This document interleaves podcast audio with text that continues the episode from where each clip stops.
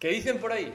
Hoy vamos a descubrir cómo lo ha hecho Mario Armenta. Pero espera, espera. ¿Esto qué es? Esto es Así lo hacen, donde una vez por semana conocerás junto a mí la historia de tremendos locos. Los interrogaré para saber cómo han sido capaces de vivir de sus locuras, además de recibir 5 cápsulas de conocimiento de nachochambo.es. Pero bueno, de eso ya hablaremos más adelante.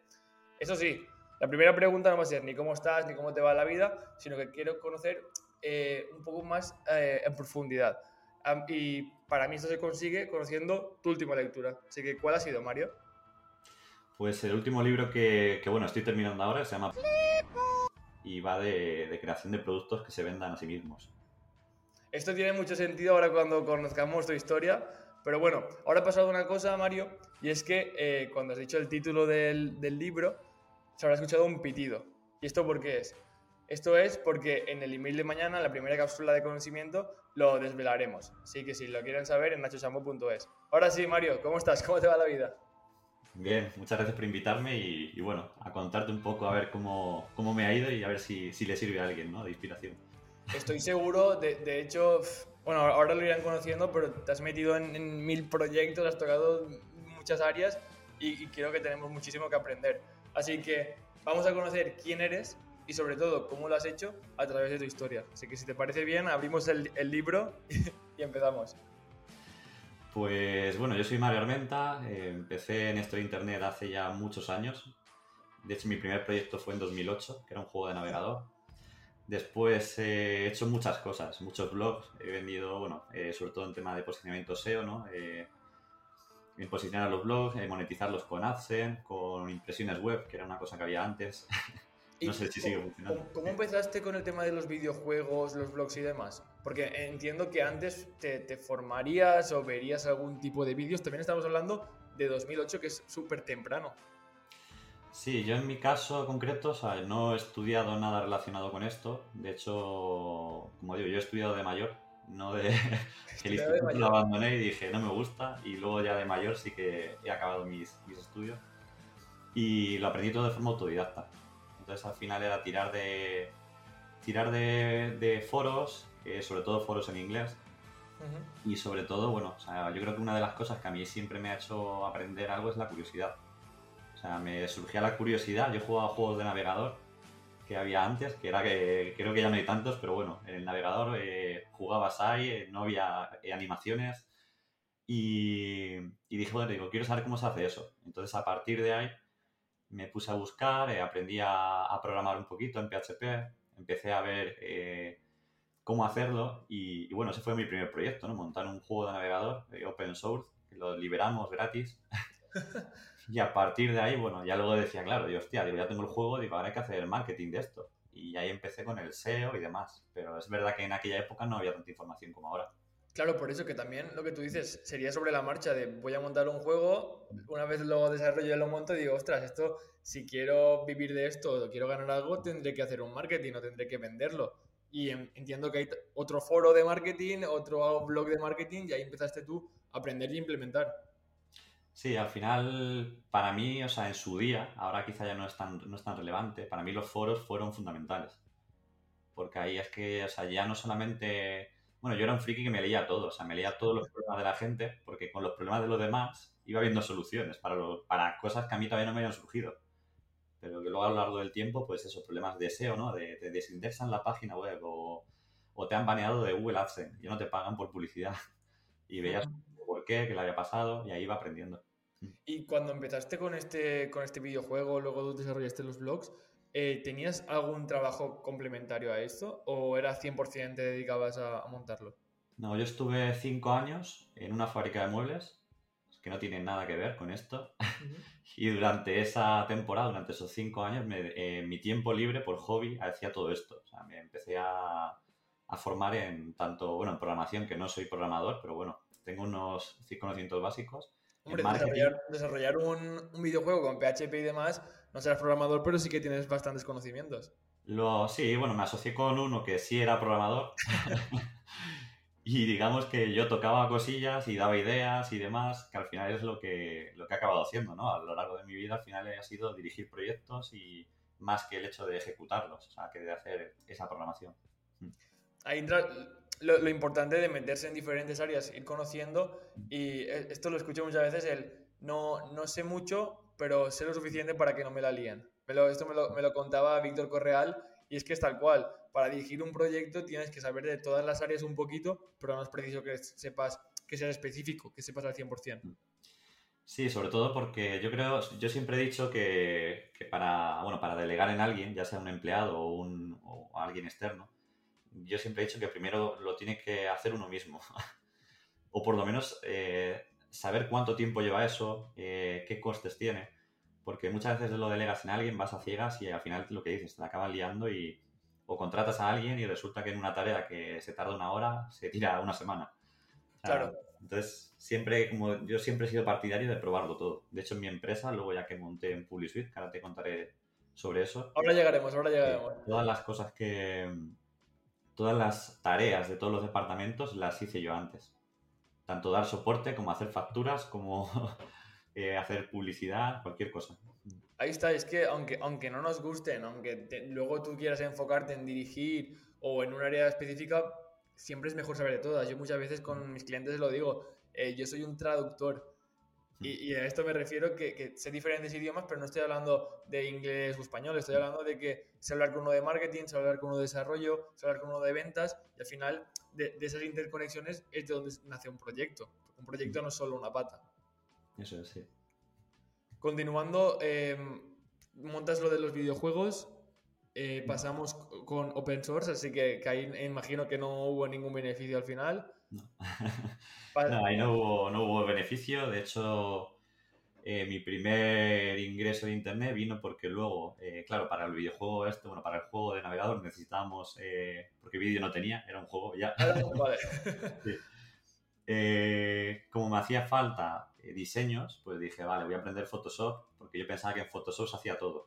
O sea, tanto las ilustraciones como los logotipos, cosas que, bueno, a día de hoy pues, no, no son así, pero bueno me puse con Photoshop y dije, vale, digo, pues eh, le cogí el gusto y dije, vale, voy a montar un blog de tutoriales de Photoshop, enseñando a la gente cómo hacer montajes y demás.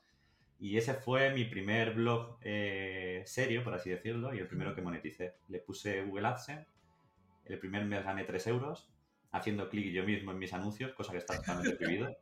Y, y al principio, pues bueno, pues como todo el mundo empieza. Lo que pasa es que para mí eso era más que suficiente, porque me lo pasaba bien. Claro, sobre todo es el. Yo creo que, ese punto de ganar los 3 euros, ganar un euro, ganar céntimos, es como el cambio de chip de decir, ostras, aquí se puede ganar dinero, esto de internet se puede rentabilizar, hay, hay valor, o, aunque al principio fuese el clic de, de, tú con tus anuncios, pero yo creo que el chip ahí es cuando te empieza a cambiar un poco. Sí, de hecho unos meses después de eso, o sea, ya empecé a generar algo más, no era tampoco una locura, pero si hablamos ya de a lo mejor 100 euros al mes o algo así, por aquella época, que estaba bien. Y recuerdo que el primer pago que me hizo Google en ese momento te lo hacía enviándote un cheque físico a casa. Allá no hacían una transferencia como ahora. Entonces me llegó un cheque que era verde y con el cheque tú ibas al banco y te lo ingresaban. Eso, eso no lo he llegado yo a conocer. Sí, sí. es muy, eso es antiguo, pero sí, fue así. O sea, mi primer pago fue con cheque. Luego ya no, luego ya después no. Claro, cuando te llega el dinero de Google y al final también es una cosa recurrente, entiendo también que te cambia un poco la mentalidad de consumidor a, productor. De, decir, antes yo era el que consumía los blogs, los artículos o los foros, ahora voy, a ser yo el que cree esos artículos o cree unos foros o cree los juegos. Sí, además es como que ya te lo empiezas a creer. Porque claro, yo trabajaba por cuenta ajena, cuando estás por cuenta ajena estás siempre como... Tienes una visión ¿cómo decirlo?, muy cerrada, es decir, te, te, limitas mucho cuando trabajas para alguien. Y el hecho de decir, joder, he ganado 100 euros, he ido y los he cobrado, eh, creo que si le doy caña a esto, o sea, porque era una cosa que yo hacía eh, muy poquitas horas al día, digo, yo creo que si le doy caña a esto, digo, puedo vivir de esto. Y es cierto que si no hubiese cobrado ese cheque, o que si no hubiese ganado esos 3 euros, no hubiese querido un poco más. ese hambre que te da el... Sí, el incentivo también. Al final, lo que lo decía muchas veces es el, no depender de la motivación es importante, pero sí que estos pequeños hitos te van, te van haciendo querer más. Sí, de hecho, ese fue el primer blog. A partir de ahí, luego ya empecé a montar más. O sea, tuve uno de, bueno, de todo tipo. El que se dedica al SEO sabe que al final acabas montando de todo. Varios nichos. Sí, sí. Incluso de plantas, de, vídeos de, de boxeo de aquella época que me gustaba a mí mucho, o sea, de todo. ¿Cuál fue el siguiente paso? Eh, ¿Juego? ¿Empiezas a montar blogs? ¿Cómo continúa la historia? El siguiente paso fue que, bueno, en 2012 me despiden, o sea, viene todo el tema este de una crisis que hubo en ese momento, hacen un ERE en la empresa, eh, me despiden, me hacen el favor de mi vida, echándome de allí. y ya eh, a partir de ahí dije, voy a dedicarme... eso, realmente lo estás viendo ahora. Imagino que en ese momento lo del favor de tu vida no lo pensarías. Sí, lo pensé también porque ya pues estaba empezando a... O sea, ya tenía ciertos conocimientos de SEO, ya estaba empezando a ganar un, dinero, no era mucho, pero ya ganaba algo. Y lo pensé porque me apetecía dedicarme a eso. Entonces, el hecho de que te despidan, pues también implica que te dan una. Bueno, o sea, un. Eh, bueno, que te pagan el paro, vaya. Claro. y eso te deja eh, unos meses de, tranquilidad, que no me duraron mucho, porque yo a los seis meses lo que hice ya fue eh, montar una agencia. O sea, una agencia, bueno, yo empecé como consultor SEO. Claro. Y, posicionaba varias empresas de, mi ciudad. ¿Empezaste haciendo SEO local? Eh, sí, no era local, o sea, incluso en, una era SEO internacional, o sea, trabajaba con, varios idiomas. Y, a partir de ahí, del, bueno, con el boca a boca, pues fui eh, posicionando más, a más clientes. Luego ya a partir de ahí me, me llegaba lo típico que creo que es un error que hay al principio. Luego me llegaba otro y me decía, oye, ¿me haces una página web también? Digo, venga, pues te la hago. Eh, pero al final acabo haciendo de todo. Otros un diseño, pues también te lo hago. Y, bueno, o sea, eso me permitió vivir 100% ya, o sea, ya me hice autónomo y demás en 2012. Me permitió vivir de, de mis conocimientos que había estado aprendiendo por mi cuenta. Pero es cierto que el techo, o sea, que había un límite. O sea, un límite de ingresos porque no te puedes dedicar a todo. Pero siendo una persona o ya siendo una agencia. No, o sea, sí, estaba yo solo, luego estuvimos tres personas, pero realmente, o sea, ahí no tuve empleados como tal. O sea, vale, eran otros con, eso claro. Sí, vale. asocié con otras dos personas que daban otros servicios distintos, de community manager, de cursos y demás. Y, y bueno, o sea, pero no funcionó, no funcionó porque ahí fue cuando más me equivoqué, fue, fue en ese momento la, gran equivocación que sería el no centrarse en, un nicho, el no ofrecer un solo tipo de servicios. Sí, la gran equivocación es al final querer a todos como clientes. Al final, ¿qué haces? Pues aceptas todos los trabajos, eso limita tu crecimiento. El hecho de que como estás empezando cobraba muy poco, o sea, les hacía los trabajos muy baratos. Y eso también lo que haces es que al final trabajas, eh, en vez de 8 horas, trabajas 12 al día para otros. Y, y al final digamos que te esclaviza un poco, ¿no? Entonces también te, te, limita. Y yo creo que al final cualquier objetivo, cualquier persona que monte un negocio por internet o cualquier negocio debería de ser también ganar tiempo libre. O sea, esa famosa libertad que te da trabajar para ti mismo y que nadie tiene, porque todos estamos esclavizados.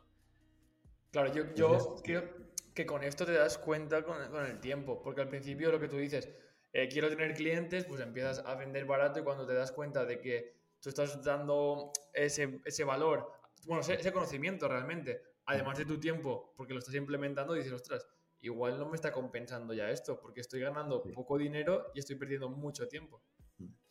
Sí, de hecho, cuando yo me di cuenta de eso, había pasado un año así, y ya fue cuando dije, tengo que cambiar el, modelo de negocio hacer algo que no dependa tanto de mi tiempo. Que ya fue cuando entró toda la parte nueva, ¿no? De, bueno, el negocio nuevo de PubliSuite, que al final, bueno, pues es un marketplace, que la gente compra y vende en la plataforma. ¿Cómo, arranca esa idea? Porque tengo mucha curiosidad de saber cómo pasas de solopreneur, que se llama, eh, luego montas esa pequeña agencia y luego dices, voy a montar un marketplace. Pues realmente, o sea, cuando PubliSuite nació, o sea, éramos dos. Mi ex socio fue el que lo el que hizo la primera, la primera parte, por así decirlo, o sea, el que empezó PubliSuite yo entré al principio como socio inversor, o sea, no como trabajador ni como, o sea, simplemente pues, socio capitalista, realmente. Entonces puse un poco de dinero, porque tampoco, yo tampoco es que tuviese mucho en ese momento, y con eso pues entré. ¿Y qué pasó? Que cuando llevaba tres meses el proyecto, mi socio se cansó eh, y no quería hacer nada. Y yo dije, hostia, yo he metido aquí un dinero, digo, no, no es un dinero que a mí me sobre, de hecho eran mis ahorros de ese momento, hablamos de 8.000 euros, ojo, que no te estoy hablando de que no, es mucho, pero para mí sí lo era. Y dije, bueno, ya hablé con él, le dije, me quedo yo al cargo de esto. Y porque yo sí creía en ese proyecto. yo sí pensaba que podía funcionar. Y, hasta el primer año estuvimos los dos, pero me quedé yo de, de CEO en ese momento. Y el 2015 ya le compré su parte y ya me quedé yo solo en la empresa. ¿En, en ese momento llevabas tú solo la empresa? Sí, o sea, el, mi socio en ese momento, bueno, él trabajó al principio, el primer mes, primeros dos meses, y hasta luego lo llevé yo y, ya siempre la he llevado yo solo, hasta, hasta 2021 diciembre, que fue cuando la vendí. Entonces, ¿siempre has llevado tú todas las áreas de, la empresa? No, no, no. ah, vale, eso me refería. No. O sea, la empresa, lo que es la dirección de la empresa y la sociedad, era yo solo, o sea, no, no tenía socios pero luego, pero lo que es el equipo, o sea, yo llegué a tener un equipo de 20 personas. Entonces ahí sí que, pues al principio uno fui creciendo conforme crecía la demanda. Al principio contraté una persona para delegar eh, todas las acciones que, que, como digo yo, que no me gustan y que no implican crecimiento directo, que como son el soporte, la facturación, o sea, tareas administrativas. Entonces todo eso me lo quité para centrarme yo en hacerlo crecer. Luego después de eso, pues fui... Eh, o sea, bueno, eso, la primera persona en delegar fue, fue soporte y facturación. Luego, ¿qué pasaba? Que empezaron a entrar clientes que necesitaban que le gestionásemos sus proyectos. Y yo dije, hostia, digo, yo no quiero volver a dar servicio. Entonces eh, me inventé ahí lo que hoy en día se conoce como el Managed Service, el servicio gestionado, que es una, bueno, es, eh, un departamento que tiene PubliSuite que se encarga de gestionar los pedidos a los clientes. Este es el típico que te llega y dice, oye, tengo mucho dinero, pero, pero házmelo tú. Y en ese caso, pues se le gestionan las campañas y demás. Y, y, así fui, o sea, poquito a poco fui creando departamentos hasta que tuve eso, pues eh, cuatro departamentos, cinco departamentos. Y yo me volví prescindible totalmente, porque ya funcionaban solos. Eso, eso es el punto ideal realmente de una empresa.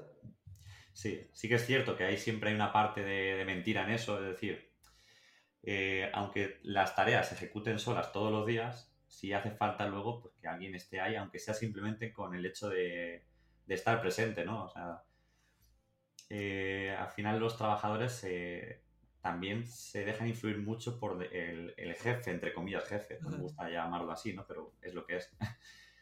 si el jefe no está, los trabajadores acaban, eh, acaban, dejando de trabajar.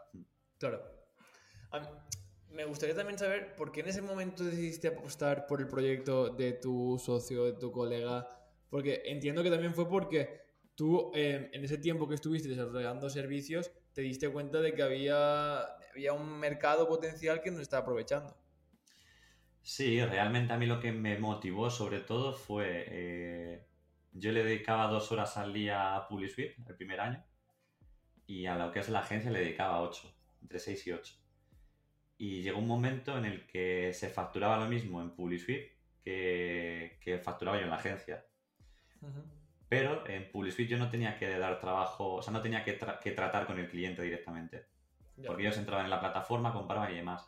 Y eso fue lo que a mí me, me encantó en ese momento, porque dije, hostia, digo, es que aquí entra la gente, paga, compra, y yo no tengo que estar pendiente ni, ni nada, o sea, es entre ellos entre compradores y vendedores los que, los que negocian ¿no? en la plataforma. Y conforme fue, fue escalando la, la empresa, eh, fue creciendo el equipo y demás, llega un punto en el que te, llega una empresa más grande y te dice, ostras, me mola lo que estoy haciendo, eh, os, quiero, os quiero comer. ¿Cómo, ¿Cómo, es ese proceso? Sí, realmente tuvimos, o sea, tuve varias ofertas a lo largo de los años. Mm, muchas, bueno, fueron ridículas, pero bueno, eh, ahí están había interés. Eh, luego tuve una oferta en, en, el año 2020, que esa sí fue más seria, de una empresa de Latinoamérica. Y ahí fue cuando yo pensé que, que esto realmente se podía vender y se podía vender por, por mucho dinero. No puedo decir cifras por contrato, pero, pero PubliSuite en, en su momento estaba facturando casi cerca de 3 millones de euros cuando yo lo dejé. ¿Al año? Al año, sí.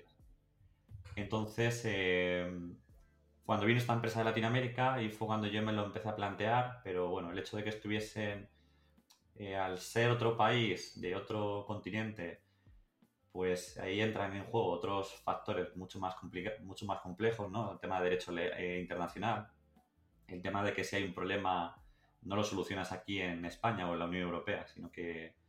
Y es cierto que eso me acojonó un poco, porque dije, yo dependo de esto. Pero bueno, eh, luego ya me...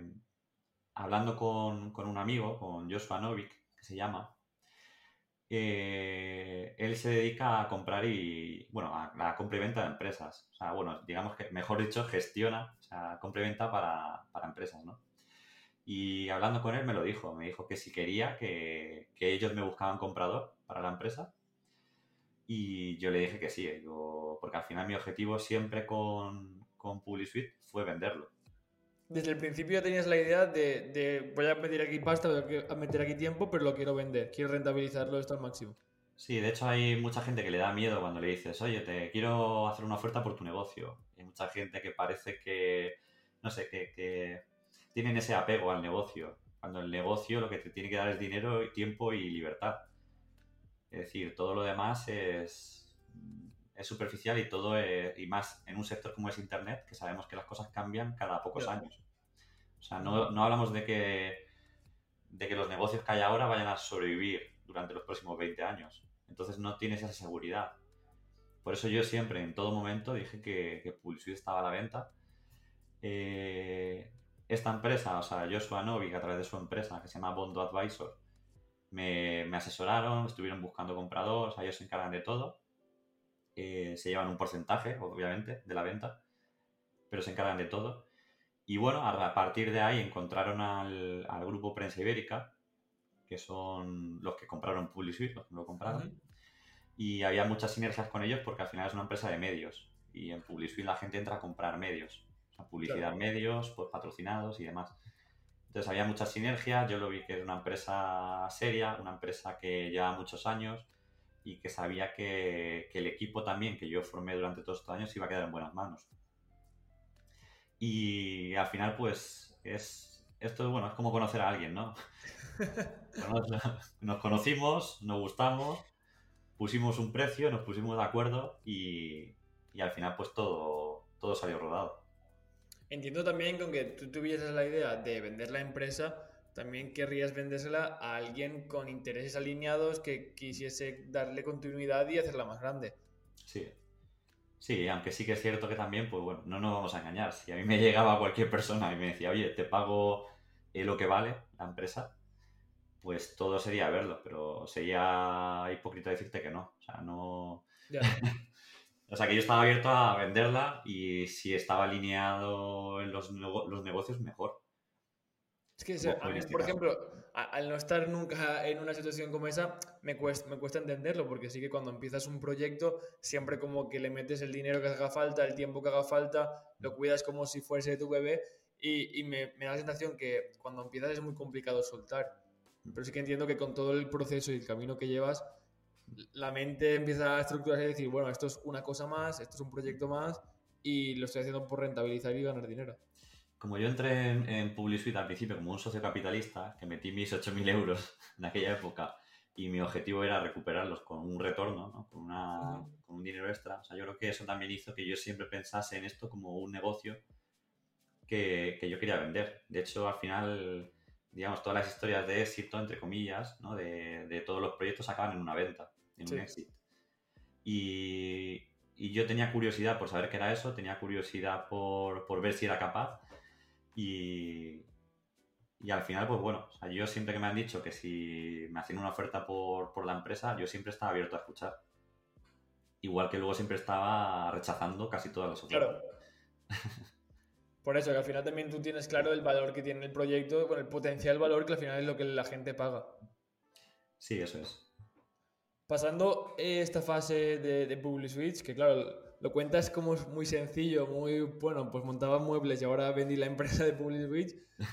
Conocemos ya un poco más ese camino, aunque vamos, no nos, no nos podemos imaginar el esfuerzo, porque al final no lo has contado, pero imagino que serían días de trabajar más de 12 horas, cuando te centraste, cuando dejaste la agencia y te metiste a Public Switch, no serían solo dos horas, sino que serían las 8 más las 2 más las que hicieran falta. Sí, al principio compaginé, como te decía antes, pero ya llegó un momento en, a mediados de 2015 que dejé la agencia, o sea, todos los clientes o los traspasé a un amigo que, o cogí directamente y los dejé. Dije, mira, tengo que dejar de dar servicio, algunos se cabreó, pero es lo que había y, aposté el 100% por, por PubliSuite.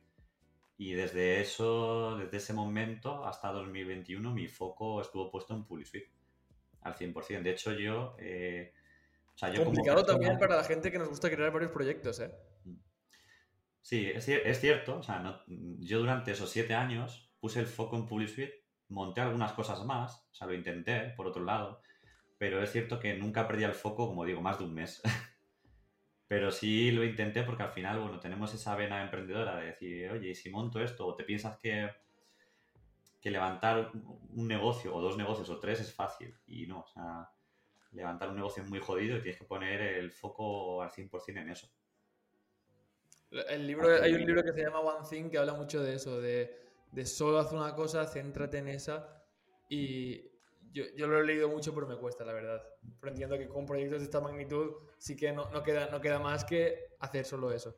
No, de hecho, por ejemplo, eso, yo en, 2015 empezó la cosa a funcionar bien, pero en 2016 eh, casi triplicamos la facturación y al triplicar la facturación, digamos que pasamos de unos cerca de 90.000 euros en 2015 a 330.000 euros en 2016. O sea, para mí ese año fue una locura. ¿Por qué? Porque era estar 12 horas al día con PubliSuite de lunes a domingo. Incluso me llegaron, bueno, llegaron varios pedidos muy grandes eh, y ya problemas también personales, ¿no? Que te dan, pues eso, que si ataques de ansiedad porque es mucho dinero, te la estás jugando y no llegas a tiempo. Pero bueno, al final todo se, todo se saca, pero es muy sacrificado. es cierto que son, han sido siete años, los dos últimos años muy bien, porque tenía todo delegado y, y trabajaba solo por las mañanas, además.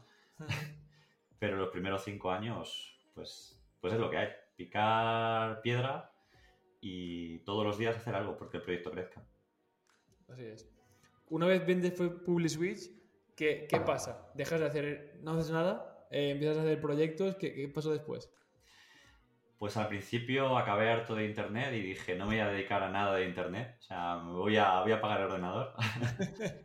sí que es cierto que, bueno, durante un tiempo, pues, eh, bueno, y sigo, de hecho, ahora mismo asesorando a, a PubliSuite, o sea, en, en, cierto modo, sigo teniendo más relación con ellos, aunque no por, no por obligación pero sigo estando ahí con ellos, con el proyecto, porque al final, aunque yo lo vendí, pues eh, mm, digamos que tengo esa parte ahí, eh, ¿cómo decirlo?, sentimental, de decir, joder, no quiero que el proyecto muera ni nada, que, o sea, que no lo va a hacer, porque sigue funcionando perfectamente, la gente que se ha quedado lo lleva genial, eh, pero bueno, cuando vendo la empresa, digo, ya no quiero dedicarme a Internet, por lo menos en ese momento, porque el proceso de venta duró bastante tiempo, duró casi un año, y te desgasta muchísimo. Porque además, eh, lo mismo un día te ves que todo está ya hecho, que otro día dicen, oye, te están haciendo una due diligence, ¿no? que al final es una auditoría que te hacen de la empresa, eh, y resulta que sale algo mal.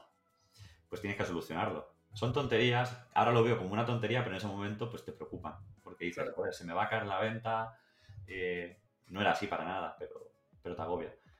Y cuando terminé eso, o sea, no hice nada los primeros tres meses y, y bueno, luego ya volví a retomar eh, eh, Internet, pero ya de un modo más, eh, ¿cómo decirlo?, de hobby, de ocio.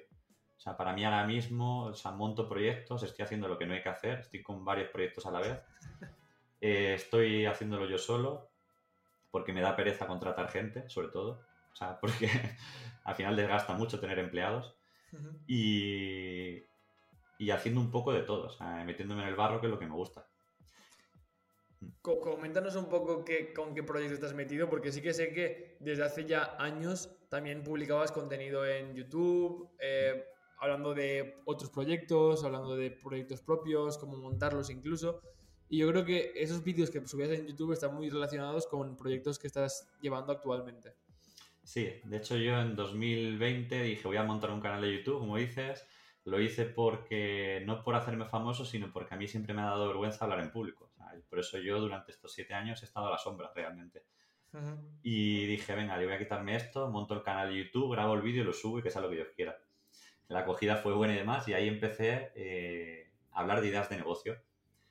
Y en uno de esos vídeos yo hablaba de una newsletter que había americana, que se llama Software Ideas, y ahí decía que, que ese modelo de negocio, o sea, enviar ideas de negocio todas las semanas a cambio de una suscripción de pago, me parecía buena idea.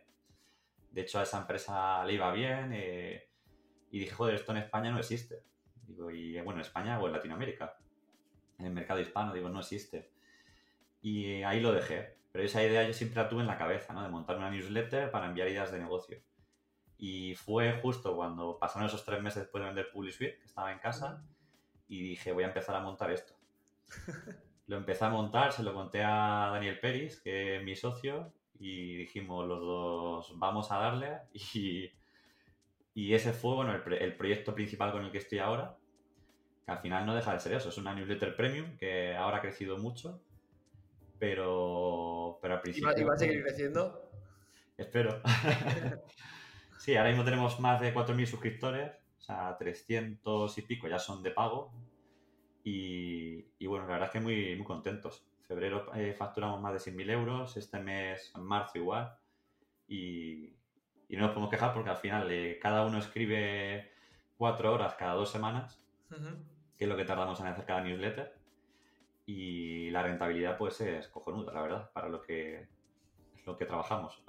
Y realmente son, es un side project. Sí, sí, de hecho, bueno, ahora estamos dedicándole más tiempo, pero porque hemos visto que a la gente le está gustando y que la gente paga y, te entra ese, ese ansia o ese, por decir, hasta dónde puedo, esa, bueno, esa curiosidad, ¿no? hasta dónde puedo llevar un proyecto así. Porque es cierto que es un modelo de negocio que en España no suele funcionar muy bien. O sea, no, no conozco muchas newsletters de pago que estén facturando, me lo invento, o sea, 100.000 euros al mes, 200.000 euros al mes, como puede facturar eh, una empresa de Internet hoy en día claro. Mm. Este sí que está en el caso, por ejemplo, de Irra Bravo, eh, Luis Mongemalo, pero estamos hablando ya de membresías, no de la propia newsletter. Sí, eso es. O sea, al final, bueno, yo creo que también un paso natural de una newsletter como por ejemplo la, nuestra, como la de Open Projects, el paso natural sería convertirlo en comunidad. Al final lo conviertes en comunidad, subes el precio de la, de la membresía, o sea, del precio medio, y, y, al final consigues a más gente. Pero bueno, de momento no, vamos a hacer eso. Y porque la verdad es que también lo que yo no quiero es perder esa comodidad que me da lo que hay ahora. Claro, ahí está. Porque si me tengo que meter otra vez a trabajar 8 horas al día o 12 horas al día, me niego totalmente. y, ahí, está también lo que decías del modelo que, sí que triunfa más en Estados Unidos, que ya no es la membresía como tal, sino newsletter de pago. Y, es no dar el salto a, a comunidad. Sí, Cuesta, o sea, no voy a decir que nunca acabe siendo de Open Project una comunidad, porque podría serlo el día de mañana, pero ahora mismo no. Y si lo hago es porque he encontrado una fórmula en la cual no tengo que estar yo presente. Igual que Open Project, que también viene como de una idea que subiste tú en, no sé el año exacto, pero en YouTube también en uno de tus vídeos, también tienes otro proyecto que, que yo creo que va un poco a la par, que es GetConvert. Sí, GetConvert al final es una herramienta pues para crear, eh, por simplificarlo, para crear pop-ups en cualquier sitio web de cualquier tipo, eh, Shopify, WordPress, eh, cualquiera. y esta idea no solamente es que la conté, sino que la, me grabé haciéndola y lo subí en YouTube, puse cómo crear un SaaS en 7 días. grabé cómo compraba el código, cómo lo subía, cómo lo hacía, o sea, grabé un poco todo. Y y bueno, al final, luego después dije, creo que puede dar algo de dinero. Es cierto que ese proyecto lo tengo un poco abandonado ahora mismo, ahí tengo que, retomarlo. Pero el año pasado que le estuve dando caña, pues al final se, vende también. ¿Y ese proyecto qué, recurrencia puede tener al mes? Ahora mismo, ahora mismo prácticamente nada. O sea, hablamos de que a lo mejor pueden entrar dos, tres clientes al mes. O sea, muy poco. Lo que sí que en su, el año pasado lo que hice por experimentar, eh, puse licencias lifetime y estuve vendiendo eso y así sí que se vende. Entonces así, en, digamos, en, los, en cinco días que estuve haciéndolo, sí entraron 700 euros en ese momento Pero ¿qué pasa? Que es una cosa que tienes que estar haciéndolo constantemente, o sea, tienes que ser muy proactivo. Y luego después, pues como vi que de Open Projects tiraba mucho más, me requiere menos tiempo y me lo paso bien, porque al final es buscar ideas de negocio, que es lo que me gusta, pues es cierto que le estoy dando mucha prioridad a la newsletter y muy poca prioridad a la, herramienta. Me, gusta mucho el canal de YouTube porque creo que sí cuando empezaste para perder el miedo, pero creo que nunca lo has enfocado como voy a, subir eh, dos vídeos al día, voy a ser youtuber, pero es un, canal que tiene muy buen contenido, como por ejemplo cómo crear un SaaS. Al final tú muestras todo, abres la puerta y nos dices, siéntate a mi lado que te voy a enseñar cómo voy a crear esto y, das unos tips muy, interesantes, como por ejemplo, el, bueno, no voy a decir nada, que voy a entrar a ver el vídeo y, ya está, pero desde cómo compras el código, lo modificas y luego lo pones, lo vendes. Hmm. Sí, de hecho, es cierto que además ese tipo de vídeos me gustaba mucho hacerlos. Lo que pasa es que al final pues lleva mucho trabajo. Claro. También grabé otro como que era cómo hacer la newsletter. O sea, grabé como, como un monte de, de Open Projects cómo hacía el código en Ghost, que es donde está montada. Ah, bueno, hacía el código, no hacía el código. O sea, cómo lo instalaba y demás. Y, cómo lo íbamos a vender. Me, mola mucho está documentado y, luego, bueno, pues está funcionando. Claro, es que me mola mucho porque al final todo esto eh, viene ya de una persona que ha montado su, su proyecto, lo ha vendido y, y, ahora está montando otros proyectitos, pero te lo enseña todo desde detrás y que son proyectitos ahora que a largo plazo se pueden también convertir en grandes proyectos sobre todo también e, e, ese, no parar, porque tú realmente después de vender Public Switch puedes decir, bueno, hasta aquí yo he terminado, hmm. pero no. Sí, lo, pensé en su día, pero es, imposible porque te ves, eh, yo tengo ahora, cuando yo vendí Public Switch tenía 31 años, ahora tengo 33, que voy a hacer ahora, en junio, y, claro, digo, joder, me queda mucha vida por delante, eh, aunque económicamente, porque yo no soy una persona que gasta, por eso podría, digamos, vivir durante mucho tiempo de las rentas, pero no puedes estar sin hacer nada, porque la cabeza, como digo, al final trabajar o entrenar o lo que sea, es necesario para tener una salud mental, porque si no es que, como digo, entras en una crisis existencial de qué hago con mi vida, que, que no es para nada sano, claro. Y ahora mismo que sabemos que estás con The Open Project, con GetConvert, ¿Tienes pensados otros proyectos? Lo que has dicho, pues a centrarte solo en uno y ahí a, tope con ese. Pues en principio dije, me voy a centrar con esto y ya está, pero precisamente ayer entré en otro proyecto nuevo que se llama Crimify y lo que vamos a hacer ahí, bueno, es, un, juego, un escape room que se puede jugar tanto en digital como en físico y al final es, eh, bueno, cómo resolver un asesinato, ¿no? Entonces puedes jugar con amigos, tal. Y esto es una cosa que, volviendo a mis inicios, me encanta, el tema friki de juegos. Y este proyecto es de Fran Murillo, que es un amigo y buen amigo mío. Y, y se lo dije, digo, me mola mucho tu proyecto, él lo tiene ahí medio parado, digo, me quiero meter contigo. Entonces, bueno, al final hemos llegado a un acuerdo, tenemos la mitad cada uno y lo que vamos a hacer es eh, pues una serie de juegos de resolver asesinatos y, no tiene nada que ver con, esto está más enfocado a un público general, pero como nunca he creado un negocio para, siempre han sido todos B2B, eh, ¿no? de empresa a empresa, y nunca he hecho algo para cliente, digo, particular, y pues más ilusión ver qué tal y, bueno, o sea, cómo hasta dónde puede llegar a crecer un proyecto así. Porque tengo datos de un negocio similar de Estados Unidos que están facturando 300.000 euros al mes. Y no digo que en España se pueda hacer eso, pero creo que puede dar dinero también. Me mola mucho porque realmente tu historia como que, que, que está muy relacionada partes del principio con partes del final y vamos saltos. El, tú empezaste realmente en Internet haciendo un juego. Y ahora después de haberte pasado el juego, estás montando otro. Sí. Entonces está como muy relacionado, igual que con subiste un vídeo de YouTube hablando de cómo de, una idea de negocio que luego fue la newsletter que ahora tienes activa. Está, me parece muy, muy curioso. De hecho, yo las cosas que comparto, o sea, yo eh, no, no, era muy activo en redes, ahora lo estoy siendo más, pero todo lo que comparto y demás, o sea, si lo comparto es porque me lo creo. Es como las ideas de, de Open Project. O sea, para mí el problema que yo tengo con este proyecto es que muchas las quiero montar. Y, digo, menos mal, digo que no que tampoco tengo muchos contactos de programadores, aunque ahora con el no code eh, se pueden hacer mil cosas sin necesidad de nadie. Pero, pero sí, sí, o sea, el día de mañana, pues bueno, o sea, quiero ver hasta dónde soy capaz de llegar yo solo y, compartirlo con la gente, porque no tengo tampoco esa, esa obligación de... Bueno, o sea, no tengo ese miedo ¿no? a que me copien el negocio, porque realmente, o sea, no dependo de ello. Ahora, si viviese, si necesitase vivir de eso, pues la cosa cambiaría. Aunque aún así muchas veces, sí, aunque aún así muchas veces la idea está ahí y por mucho que la compartas, nadie lo va a hacer o, alguien lo va a intentar, pero igual no, lo, no, lo, consigue. De hecho, lo, lo, puse hace poco, digo, joder, digo, compartí esta idea, la idea de, de, Open Projects, digo, la compartí hace dos años, puse cómo hacerlo, o sea, puse varios ejemplos, digo, y nadie la ha hecho. Y, luego he visto otra newsletter que se llama The Browser, que, la ha compartido como 20 veces.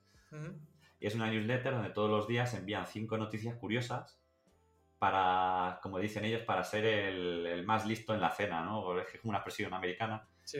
Que al final es, eh, bueno, noticias curiosas que enseñan a la gente algo nuevo, algo que no sepan. Y digo, joder, digo, esa idea en Estados Unidos está facturando 60 mil dólares al mes. Digo, en España, digo, no digo que vaya a facturar 60 mil dólares, digo, pero puede ir, eh, puede ir muy bien.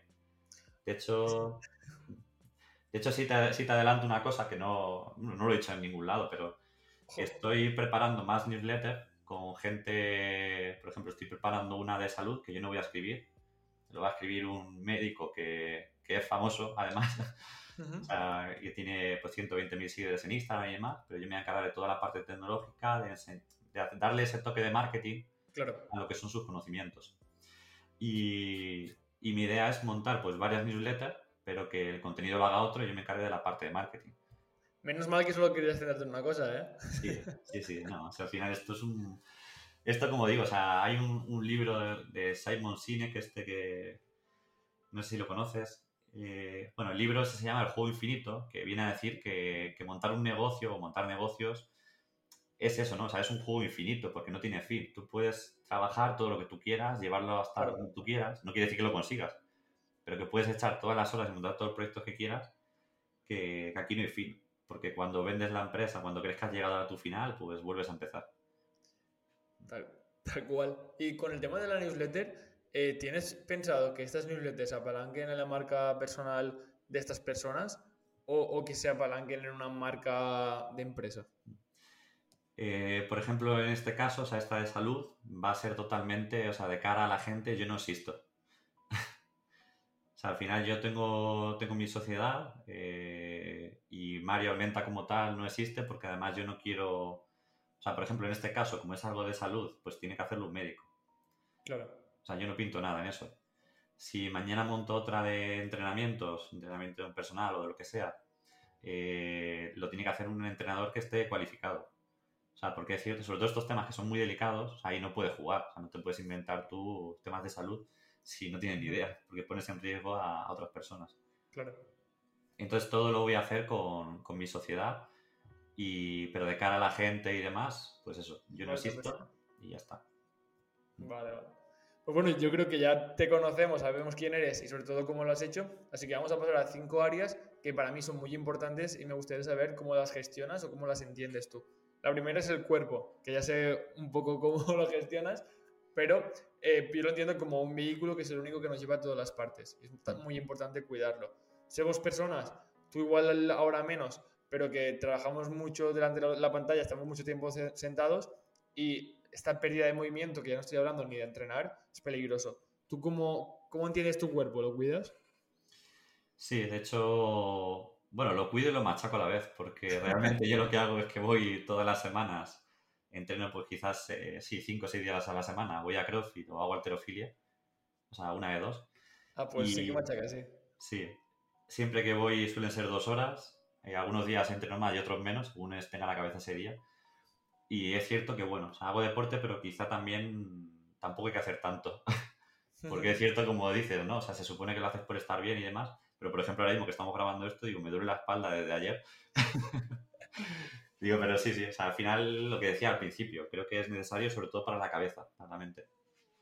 Pues muy relacionado con, con el punto uno, viene el punto dos que es mente y emociones, y también lo que comentabas, en momentos de, la due diligence, cuando estás a punto de vender una empresa, cuando la estás empezando a crear, esos miedos, esas creencias, esos clientes que en su momento también te atormentan un poco. ¿Tú cómo, cómo has cuidado tu mente o, en algún momento has necesitado ayuda?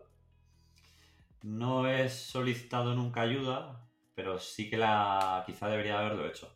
Porque, o sea, un profesional, ¿no? Digamos, un psicólogo o lo que sea, que, que la verdad es que hay momentos pues, en los que lo pasas mal. Eh, yo en mi caso soy una persona que siempre me he tragado todo y no digo que sea lo recomendable, pero al final pues eh, pasarlo mal esos días, irme a entrenar y esto ha sido lo que, lo que me ha permitido a mí estar de buen humor o pasar esos momentos. El ir y desconectar. De hecho, de hecho, muchas veces no he tenido miedo tampoco de apagar el ordenador una semana entera o lo que sea porque, porque hace falta.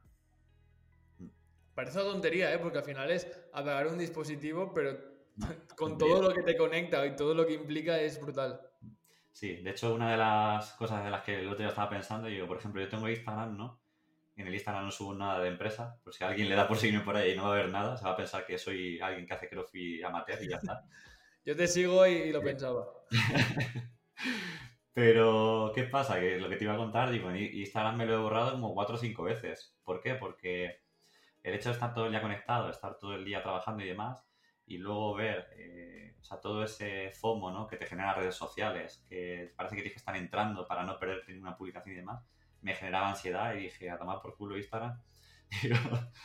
y la única red social que siempre he mantenido ha sido Twitter, que es donde sí que la, la he usado profesionalmente, pero el resto de redes siempre me la he quitado, me la he vuelto a poner y ha sido por eso. Porque mentalmente digo, me hace falta quitarme esto y, no estar tanto tiempo con el móvil o con el ordenador. Ahora, ahora que lo estás comentando, porque yo creo que este tema también afecta mucho al tema de mente, incluso emociones, eh, ¿cómo entiendes tú lo de tener una cuenta de Instagram o no? Porque yo también muchas veces he pensado, pues me, me quedo con una red social, así estoy conectado y, y, ya está, en teoría me sobraría. Pero claro, cuando empiezas a pensar a nivel de, de marketing o, ventas o comunicación, pudiendo tener otras redes sociales, ¿por qué no estoy en todas y abarco a, más audiencia y demás? Claro, igual entre la pata del negocio y la pata personal, que cuando se unen viene el problema. Sí, o sea, de hecho yo, no, yo por ejemplo, estaba pensando hace poco, digo, es cierto que algunos eh, reels que van sobre negocios y demás en Instagram están funcionando, o sea, dan tráfico. A nosotros en Open Project nos pasó hace poco, nos entró mucho tráfico de Instagram por un reel. Entonces ahí fue cuando yo me, estoy planteando ahora eh, crear otra cuenta de Instagram, pero separarla de mi cuenta personal. Porque mi cuenta personal al final es mi espacio de, como digo, ahí no quiero hablar de marketing, no quiero hablar de negocios. ahí tengo, pues eso, tengo a mi pareja, tengo a mis amigos, tengo a mi gente cercana, sobre todo, y, lo que subo, o sea, no tiene nada que ver con todo lo que hago.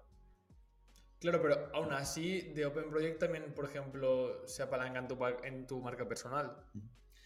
Sí, pero por ejemplo, de Open Project, nosotros hasta ahora, o sea, realmente el, tráfico, o sea, le estamos dando caña a Twitter y, ahora hemos empezado con LinkedIn también, porque son las dos redes que más tráfico generan de forma constante.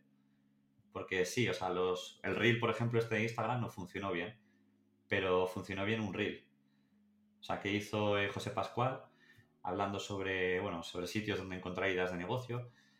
Pero yo, por ejemplo, Instagram lo probé con PubliSuite eh, como empresa, publicando a menudo y demás, y ahí no hay interacciones, porque la gente a, Instagram va a otra cosa.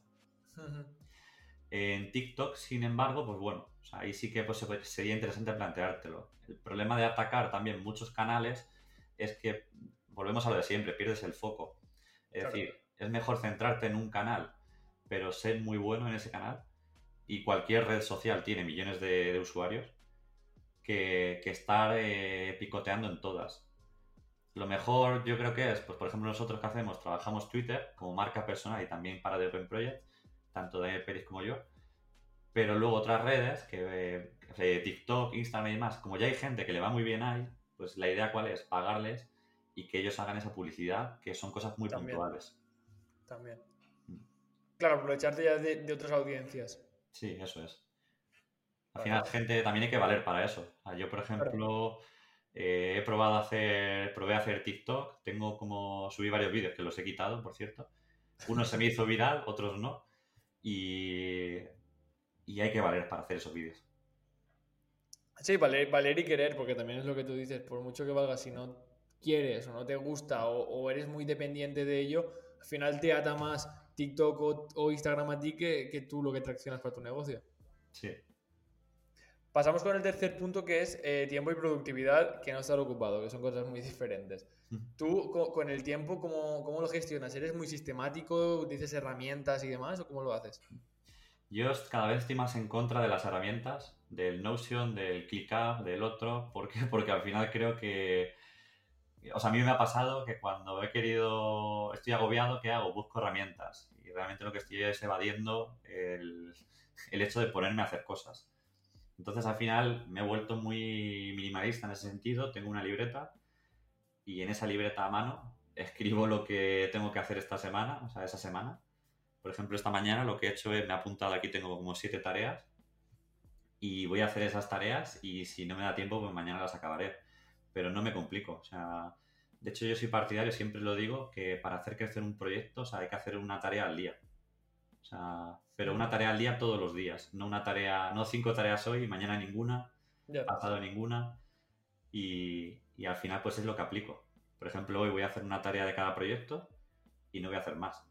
Y contactaré con gente que, que al final pues dar a conocer un negocio, sobre todo al principio, pues es eso, o sea, crear relaciones también con la gente estar aquí en el podcast contigo, estar, eh, o sea, aprovechar todas las oportunidades.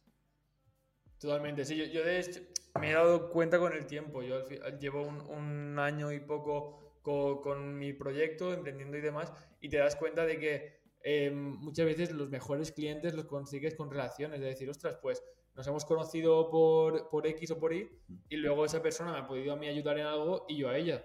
Mm. O, o solo unidireccional, pero conforme vas creando esas relaciones, esos contactos, te vas dando cuenta de que hay muchas veces donde está el negocio y eh, al final conectamos persona con persona, no es empresa con persona, no, no, no. Todo funciona de una persona eh, ayuda a otra persona y ya está. Sí, de hecho no hay nada más que ver las cuentas en Twitter, por ejemplo. Claro. Si yo publico como empresa, eh, la gente no interactúa. Ahora yo publico con mi nombre, hay cualquier chorrada y la gente te responde, te comenta, o sea, dicen, no es lo mismo, no tiene nada que ver. Cambia muchísimo. Pasamos con el penúltimo punto, que es relaciones. Cuando empezamos un proyecto muchas veces nos complica el, priorizar. Es decir, ¿qué, dedico más tiempo? A, mi proyecto o a familia, amigos y demás? Mm. Y al final nos ponemos el foco muchas veces en el proyecto y descuidamos otro tipo de relaciones. ¿Tú cómo, cómo lo gestionaste en su momento y cómo lo llevas ahora? Yo creo que esto lo llevo mal como todo el mundo que se dedica a emprender porque en su día, bueno, dejé de lado, lo primero es cuando yo estuve con PubliSuite, dejé de lado todo, incluso a mí mismo. O sea, dejé de hacer deporte dos años que estuve sin hacer nada, eh, dejé de salir, o sea, estaba muy centrado nada más que en el proyecto y no es sano ni lo recomiendo. O sea, sí, ahora me va bien, pero no lo volvería a hacer. Y ahora doy prioridad eh, a mi pareja, o sea, doy prioridad a a mí mismo. O sea, yo no me pierdo, si tengo que ir a entrenar esta tarde, que voy a ir, no voy a tener ninguna reunión ni voy a hacer nada de negocio, ni aunque, bueno, y no, ya, no solamente porque me lo pueda permitir, sino porque creo que al final los primeros tenemos que ser nosotros. Es decir, ese espacio, esas horas de, de desconexión son necesarias para que yo mañana me ponga aquí a trabajar y produzca mucho más. Entonces es eso, o sea, al final darle prioridad. Sí que es cierto que luego hay temas, pues eso, o sea, ciertos amigos que acabas abandonando sin querer, eh, familia, no ves a toda la familia eh, todo lo que quieres. Pero bueno, o sea, son. Esto es como el coste de oportunidad, ¿no? Lo que, lo que decía el otro día en un tweet que puso Ignacio Arriaga y, lo compartí. Que también hay que valorar lo que dejas de ganar, ¿no? Por ganar lo que ganas. Parece un mm. juego de palabras, ¿no? Pero, pero es así montar una empresa tiene también un, problema, que es ese, que dejas de lado a familia, amigos y, va a ser inevitable. Sí, con el tiempo lo que tú dices, algunas cosas igual las puedes solucionar, pero habrá otras que, ya no serán irreparables. Sí, sí, luego vendrán los arrepentimientos, pero es que es lo que hay. Em, pasamos con el último punto, que es dinero, y yo lo entiendo como un medio para conseguir cosas. Estas cosas cada uno se, se pone cuáles. Así que me suelo marcar objetivos y demás y me gustaría saber tú cómo entiendes el dinero, si te marcas objetivos con los proyectos y, cómo lo haces. Yo para mí el dinero más que conseguir cosas, bueno, sí, sería conseguir tiempo. yo solamente lo, lo mido en tiempo. Es decir, las cosas no soy, no soy materialista, y no voy a decir que tengo algún capricho, algún capricho tengo. Pero yo, por ejemplo, soy partidario de todo lo que me vaya a ahorrar tiempo lo pago. Es decir, eh, en eso hay que ser generoso. Eh, el hecho de, sobre todo, bueno, o sea, ¿cómo decirlo? Sin que suene... Al final se resume en eso. O sea, yo el dinero lo, mido en tiempo. Si veo que una mañana eh, tengo que pagarle a alguien, me lo invento, 500 euros por hacer un trabajo y a mí ese trabajo me va a llevar, yo qué sé, una semana, pues prefiero pagar. ¿Por qué? Porque al final yo prefiero dedicarme a, hacer dinero. Claro. En vez de gastar, eh, muchas veces por ahorrar o por no querer gastar, un negocio no crece. O sea, me ha pasado mil veces. Mucha gente que viene y me dice, quiero montar un negocio, pero cuando le dices, mm, invierte, ¿no? Mil euros, dos mil euros, tres mil euros en empezar, una campaña de ads o lo que sea, nadie quiere. Claro. Y cuanto más gastas, pues más ganas. O sea, si lo gastas bien. Es que no, tiene misterio ni estoy desvelando nada del otro mundo, pero, pero es así. Sí, bueno, no, lo estás desvelando y sí, porque al, final es, como reafirmar una cosa que se dice mucho. A mí también me pasaba al principio de decir, eh, todo lo que yo pueda hacer lo voy a hacer yo y invierto más mi tiempo. Mm. Con el paso del tiempo y también hablando, de hecho mi padre también me lo suele decir mucho, es decir, en lo que tú no quieras ser bueno o, no, te vaya a dar más tiempo, págalo. Si, por ejemplo, yo me puedo meter a hacerme las facturas, pues sí, pero es que yo no quiero ser de, yo yo no quiero ser el mejor haciendo facturas ni quiero dedicarme a eso. Entonces lo delego. Y seguramente ese tiempo que estoy pagando es tiempo que puedo invertir en estar aquí hablando contigo, en hacer proyectos de clientes. Son cosas que a largo plazo seguramente me vayan a nutrir más. Sí, sin duda. Y al final, eh, lo que decíamos antes, te puedes enamorar del proyecto y demás, pero al final tienes que pensar en, cómo puedes eh, ganar lo suficiente para no tener que ponerte el despertador, para no tener que trabajar por las tardes, que esa ha sido mi filosofía. mi idea siempre fue trabajar de lunes a viernes por las mañanas y es lo que hago. ¿Lo has conseguido entonces? Sí, de hecho eso lo conseguí antes de vender la empresa. Sea, yo ponía siempre, tanto para mí como para los empleados, eh, jornada intensiva por la mañana, todo el año, y también la gente pues está más contenta así. Pues eh, también está genial el, decir durante el proceso conseguí lo que ella quería, que muchas veces no somos conscientes de eso. Es decir, quiero llegar aquí y ese aquí nunca llega muchas veces porque no somos conscientes o porque no aplicamos cosas que podríamos hacer, vale, pues si lo que tú, lo que tú, has, lo que tú hiciste en tu momento, eh, ¿puedo venir por las mañanas y por la tarde a trabajar? Sí, pero es lo que quiero a largo plazo, no. Quiero trabajar solo por las mañanas. Pues si puedo ya conseguirlo con el proyecto que tengo activo, adelante. No vamos a perder más tiempo. Sí. De hecho, creo que es súper importante marcarse objetivos, lo que decimos siempre, ¿no? Cuantificables y demás. Por ejemplo, con The Open Projects, el objetivo que tenemos desde que empezamos está muy claro, conseguir mil suscriptores de pago. Después de ese seguro que viene otro, otro objetivo. Y si mañana viene una empresa grande y dice, oye, te compro de Open Projects, pues yo le voy a poner un lazo y se lo va a llevar. Siempre que paguen lo que, lo que valga, claro. Pero, pero es así, o sea, sin, sin ese objetivo, por ejemplo, en GetConvert yo estoy cometiendo fallos, o sea, soy consciente de ellos, pero no tengo un objetivo, no tengo una continuidad, no estoy... Eso que he dicho antes de estar todos los días dedicándole una tarea a cada proyecto, en este proyecto concreto lo tengo abandonado. O sea, el otro, los otros sí, una marca personal, pero este no. Claro. Mm. Pero por eso que tú también lo notas. Cuando, no haces eso, lo notas tanto en ti como en el proyecto. Sí, lo sabes. Al final, pues ahí ya tienes que preguntarte por qué. Mm. si te interesa seguir, si lo vendes, si lo cierras porque bueno, muchas veces pues hay que cerrar negocios y, tampoco pasa nada entre comillas.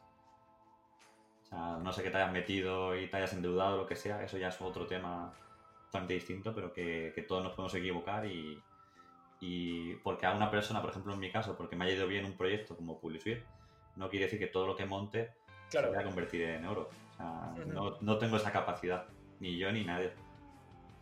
Sí, pero sí que tienes ya la, la cabeza un poco amueblada para saber cómo empezar un proyecto, qué pasos hacer y qué no. Aunque lo que tú dices, no todos son iguales ni siempre vas a dar el mismo resultado. Sí. Vale, pues eh, Mario, ya, ya sabemos quién eres, cómo lo has hecho y conocemos tus áreas. Así que nos queda la última pregunta que es la historia de quién te gustaría conocer, a ver si lo podemos traer por aquí. Pues. Digo, aquí siempre se me viene a la cabeza 100.000 personas. Eh, yo siempre, bueno, o sea, gente que recomiendo que creo que tienen buena historia, por ejemplo, Joshua Novik, que te decía, me asesoró a mí durante la, venta de la empresa y tiene una historia mucho más antigua que la mía. De hecho, bueno, eh, es, eh, bueno, fue el CEO de Antevenio, que es una empresa que salió a bolsa de marketing, que creo que fue la primera. tiene muchas cosas que contar, así que yo diría que, que a Joshua. Vale, pues a ver si me puedo poner en contacto con él y se anima a venirse por aquí. Muchísimas gracias, Mario. A ti, muchísimas gracias y, y nada, seguimos en contacto.